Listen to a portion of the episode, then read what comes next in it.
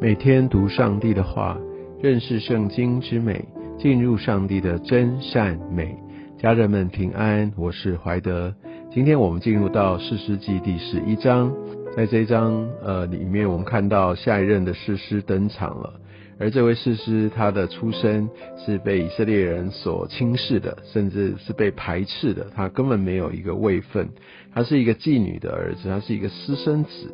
哦，那我们可以看到，其实呃，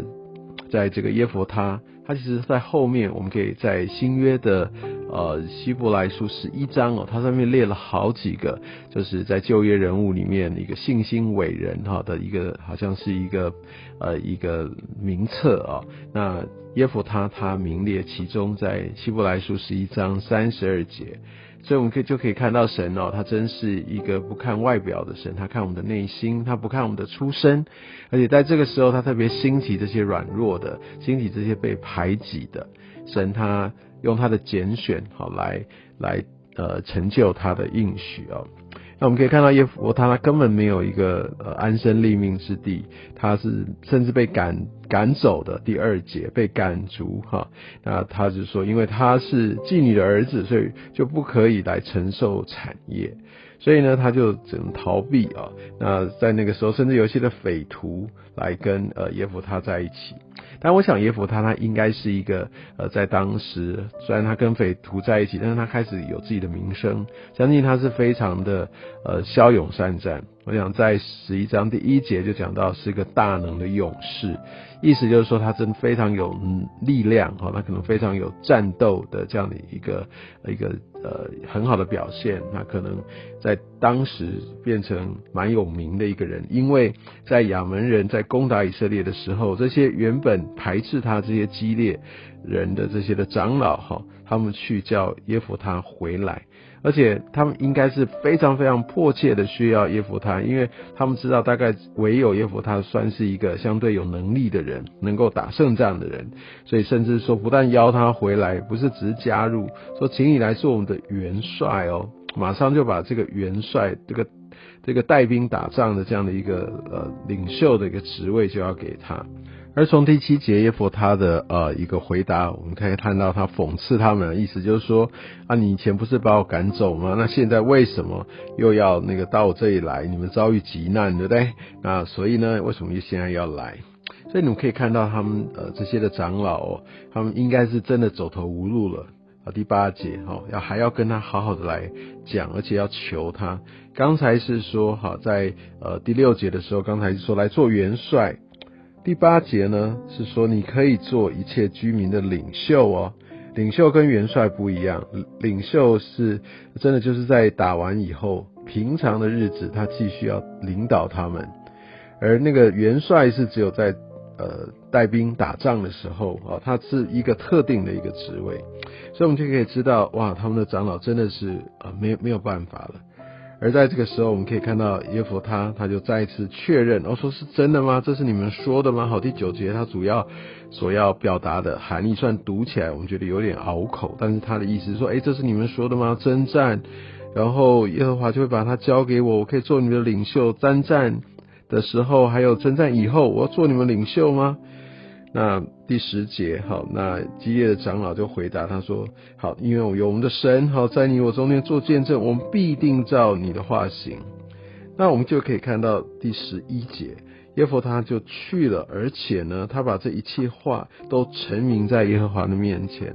所以从这一节经文当中，我们某种程度看到耶和他跟以色列百姓的一个对比。在这个经文当中，我们其实并没有看到以色列的这些长老和他们有求告耶和华，他们就看到，哎，耶和他可以打仗，赶快去求他。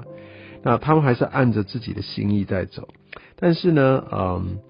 耶佛他他却把这一切的一个协议带到上帝的面前，所以如果对比这些呃以色列的长老，他算是敬虔的，他是敬畏神的，他他把这些重要的决定是带到上帝的面前，让上帝成为他们的见证哦。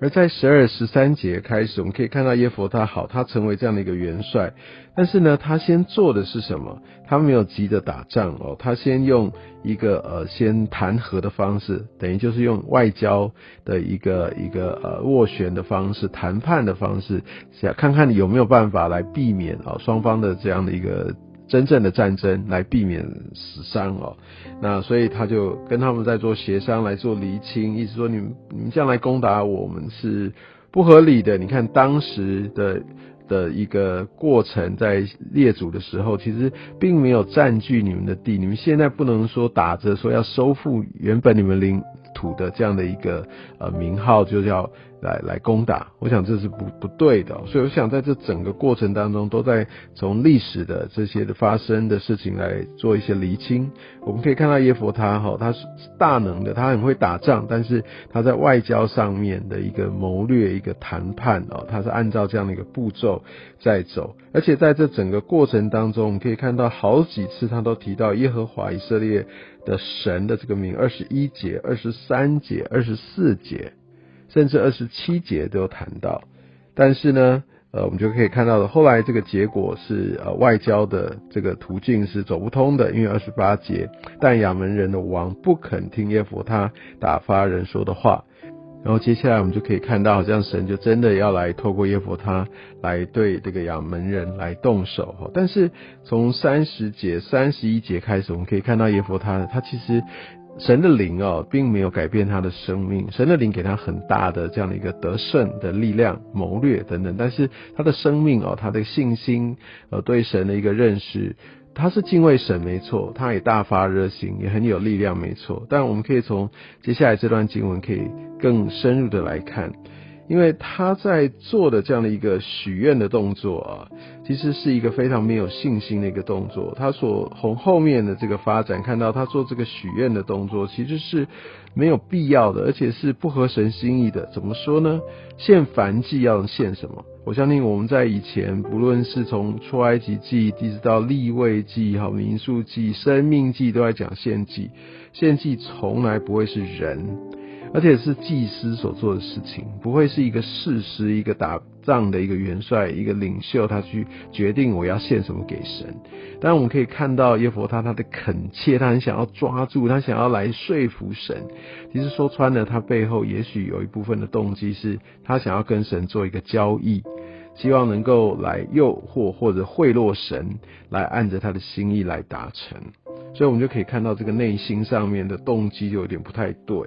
而且你知道献人哦，就像摩洛会献他们的儿女，所以这其实是一个外邦神的这样的一个，其实也是一个非常外邦、非常不属神的一个方式。但是耶佛他他要跟神来交易、跟神来许愿的方式，也不是按照神他在律法当中所启示、所规范的方式。所以我们可以知道，耶佛他他敬畏神，他很有热心，但是呢，他缺乏真理。所以很多时候我们凭着满腔热血去侍奉神，但我们真的非常非常需要知道上帝的法则。上帝不是说啊，就是说哦，对对对，你很棒，然后说我我们就只是一一番赤诚。但是神为什么要把他的话语告诉我们？他让我们知道什么是正道，他让我们知道什么是按着他的法则，按着他的心意在走。所以我想，这也就是说，为什么我们要花比较多的时间，很有规律的、很有纪律的来读神的话语。因为我们需要真理来光照我们，所以我们就可以看到后面耶和他虽然打了胜仗，但哇，真的是一个悲剧啊！他独生的这个女儿，所以他终身就要呃变成一个独生的，要来献给神，还要来侍奉神。所以我们就可以看到，如果他认识真理，或许这样的一个悲剧就不会来上演。所以我想。我们需要从神的这个话语当中来让我们看见我们的道路，也愿神透过呃这耶佛他来看见，其实神也使用呃一些边缘的弱小的，甚至被排挤的人，让我们能够用神的眼光去支持、去分辨，不要就是用人的标准来决定、来审判，甚至去来来好像让一些人他没有办法得着呃他应该有的产业。嗯，你知道在当中的一些的纷争，其实都呃都是神透过这段经文要让我们看见，要有所警惕的。所以我想今今天这段经文也很丰富哦，也让我们可以看见在跟随神的过程当中，我们所需要被提醒的部分。愿上帝祝福你。